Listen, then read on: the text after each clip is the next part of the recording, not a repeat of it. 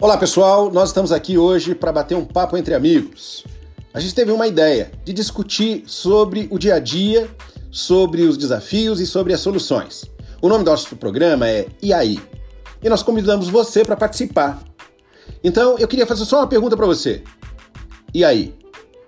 Como é que está sendo a sua vida hoje? Entra no papo, ouve com a gente.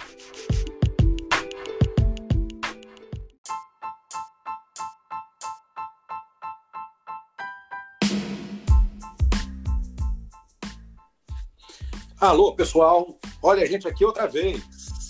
Chegando final de semana, uma semana maravilhosa, com muita reflexão. Eu, João Palmeira e Claudine Hudson, minha parceira, estamos aqui compartilhar com vocês esse ponto a respeito da confiança e do processo. Não é isso, Claudine? Exatamente, João Palmeira. Sextou.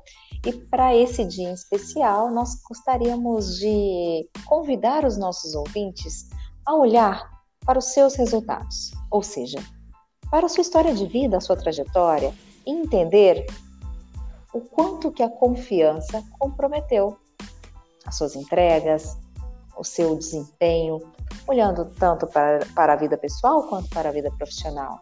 E aí, João Palmeira, eu vou começar compartilhando uma experiência que na minha vida profissional, pela ausência da confiança, isso acabou sendo um fator de, digamos, autodesenvolvimento. Vamos lá? Posso compartilhar? Por favor, fique à vontade. Ladies first. Manda aí. Bora lá então. Quem nunca, em algum momento da sua vida, se sentiu inseguro para se expor diante das pessoas. No meu caso em especial, que sou palestrante, treinadora, estou sempre à frente de palcos em sala de aula, em um determinado momento da minha trajetória profissional, eu não me sentia confiante o suficiente para estar lá. Apesar de ter sido convidada para desenvolver um trabalho, que as pessoas estavam confiando naquilo que eu fazia, eu mesma não confiava no meu domínio técnico e na minha capacidade de poder compartilhar o meu conhecimento com aquele público. E aí, João, vou te contar uma coisa. Você que é especialista nesse assunto, que já está nessa área há anos, quantas e quantas vezes não acontece hum, uma pitadinha ali de friozinho na barriga, não é mesmo? Pois é, Claudine, você sabe que eu tenho um antídoto para isso, né? Porque a gente sabe que falar em público, para muita gente, é complicadíssimo, né? É um tremendo medo.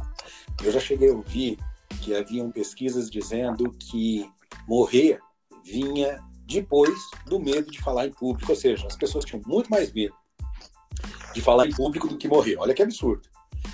E quando eu comecei a dar palestra para muitas pessoas, eu lembro que a primeira vez eu tinha uma base, onde eu coloquei o papel e parecia que aquela base estava tremendo.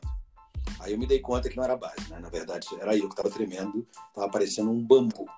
O engraçado é que ninguém notou, mas eu estava ali numa angústia terrível. Eu aprendi ao longo do tempo que uma das maneiras pelas quais você pode ganhar confiança é treinando. Por exemplo, se você for falar, não é, grupo sobre um assunto, que mesmo um assunto que você conheça, Hoje em dia a gente pode usar o celular para gravar e depois para ouvir, para se filmar, né? pode falar para o espelho. Todas essas técnicas são muito legais, mas uma que me serve e sempre me serviu foi a oração. Todas as vezes que eu fui dar uma aula, dou um treinamento, dou uma palestra, ou eu falo para um público, a primeira coisa que eu faço é pedir orientação divina. Porque eu sei das minhas fraquezas, eu sei das capacidades. Então, assim, quando eu peço essa ajuda, de fato me sinto muito mais seguro. Eu acho que é um dos caminhos, porque é, sentir um tantinho de medo, não ter uma confiança plena, mesmo quando a gente domina o assunto, é natural. Isso faz parte do processo, não é um problema. Na verdade, até o medo é algo favorável, porque ele impede a gente de tomar, às vezes, uma medida ou de ter um comportamento que pode ser muito arriscado. Então, ele cria um certo equilíbrio. Então, eu diria que quando a gente fala de capacidades, seja para falar em público, seja para criar algo, seja para desenvolver um processo, seja para apresentar o que quer que seja, um produto, um serviço, não é algo inovador, o que a gente precisa ter em mente são algumas coisas. Se você está ali é porque provavelmente você tem capacidade. O teu passado já te levou até aquele momento presente. Agora, quando você está naquele momento atual, ali você tem que levar em consideração que por mais que você seja muito bom no que faz e por maior que seja o seu conhecimento, aquele ingrediente que a gente já comentou essa semana, que é a tal da humildade, ela sempre cai bem. Ela vai ser o tempero da comida. E aí reconhecer que a gente precisa de uma ajudinha, no meu caso, divina, ou de qualquer outra, eu acho que é um dos caminhos para ajudar. O que você acha, Claudinha? Adorei a sua sugestão. Inclusive, eu faço isso, João, em forma de meditação, né? Onde eu silencio a minha mente, me preparo com a respiração, né? E eu adiciono a música. A música, para mim, ela faz é, ela é uma cura, ela faz uma, um milagre, tanto no, nos momentos onde eu estou preocupada, ou nos momentos que eu me sinto insegura, ou nos momentos que eu estou alegre também. A música, ela é para mim uma terapia. E eu utilizo esses recursos para me potencializar, me fortalecer, ganhar essa confiança que eu preciso. Entendendo sim que isso é um processo de aprendizado, nós estamos trazendo é, esse exemplo apenas para poder compartilhar com os nossos ouvintes que, assim como eles, nós também passamos por, pelos nossos momentos de insegurança e que a confiança nada mais é do que aquilo que eu sou, somado àquilo que eu sei, colocado em prática. E a prática exige continuidade, exercício contínuo. Eu costumo dizer que tudo aquilo que, a gente quer aprender a gente precisa de uma técnica e de uma prática, de um exercício. Ou seja, quanto mais eu pratico, melhor eu fico. Assim como você disse da sua filha, né? Que tem essa habilidade, esse talento no episódio anterior de perceber a música. Eu acho que é bem por aí, viu, Claudine? O que a gente precisa ter em mente é de que o medo não é um problema. A verdade é que ele pode nos ajudar a ter cautela para uma tomada de decisão. Então, em qualquer situação da vida, ele pode se fazer é, presente. A maneira como a gente lida com ele que é a diferença entre o sucesso e o fracasso. E isso para qualquer coisa. Ótimo. É então, João, já que a gente está caminhando, né, para o fim da semana, para que nós possamos é, encerrar esse, essa série de episódios com o tema confiança, com chave de ouro, que tal a gente compartilhar algumas dicas com os nossos ouvintes? Ah, sem dúvida. Eu acho Vamos que uma lá? dica, uma dica importante, Claudine, para que a gente possa se sentir mais confiante é não tenha medo da mudança. A gente não se dá conta. Eu fui dar uma palestra muitos anos atrás, num fórum de liderança em Curitiba, e me pediram para falar sobre a gestão da mudança. Aí eu fui pesquisar. Eu cheguei a algumas conclusões. Primeiro, que a maioria das pessoas tem medo de mudar. E a segunda é que elas mudam o tempo inteiro e não percebem.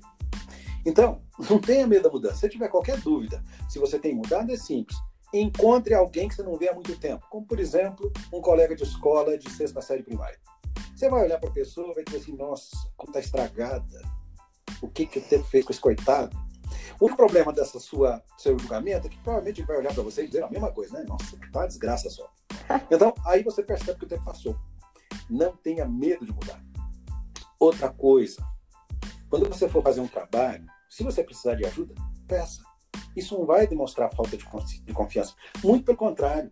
Isso vai demonstrar que você confia que alguém tem uma habilidade, uma capacidade de te ajudar.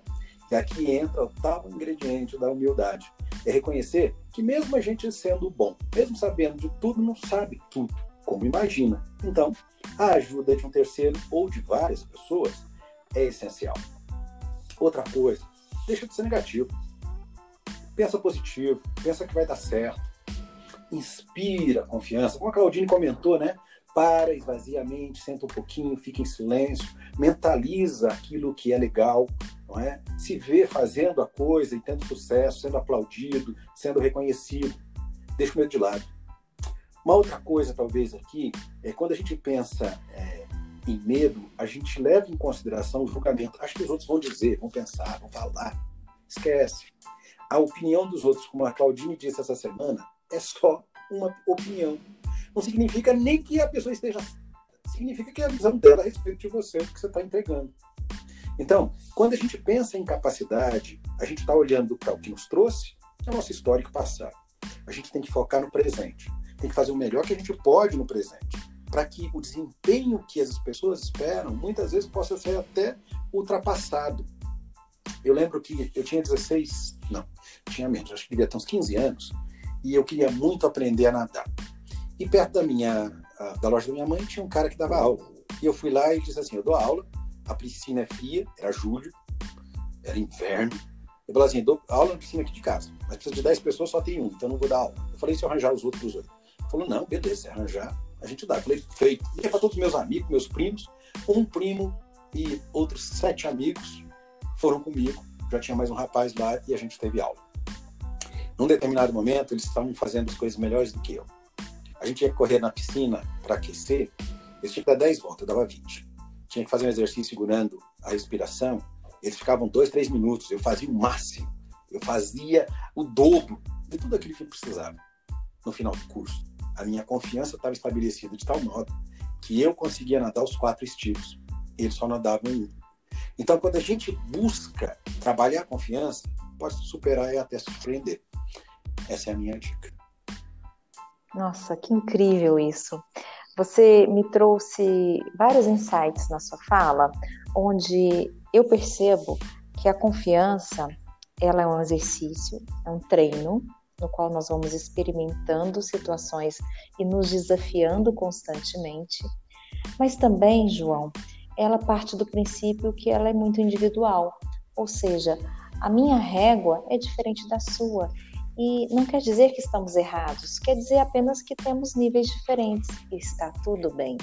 Então, quando eu olho para a minha história de vida, pela, para minhas capacidades, para aquilo que eu entendo como intenção e também para os meus valores, as minhas crenças, aquilo que eu acredito, eu formato um parâmetro onde a confiança para mim tem um limite, de acordo com aquilo que eu acredito no meu modelo de mundo.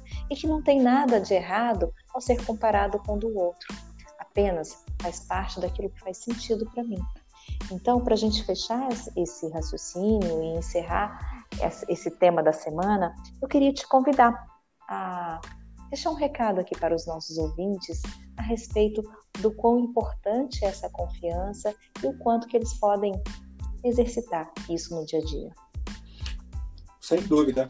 Pessoal, basicamente existem três grupos de pessoas no mundo: as que fazem as coisas acontecerem, as que observam as coisas acontecerem e as que se questionam por que, não aconteceu. Então, meu pensamento para vocês é: qual dos três você faz parte? Pensa nisso. Pessoal, obrigado pela atenção, pela participação. Obrigado, Claudinho. Semana que vem tem mais. Um abraço para todo mundo. Esperamos todos vocês. Até a próxima semana. Valeu!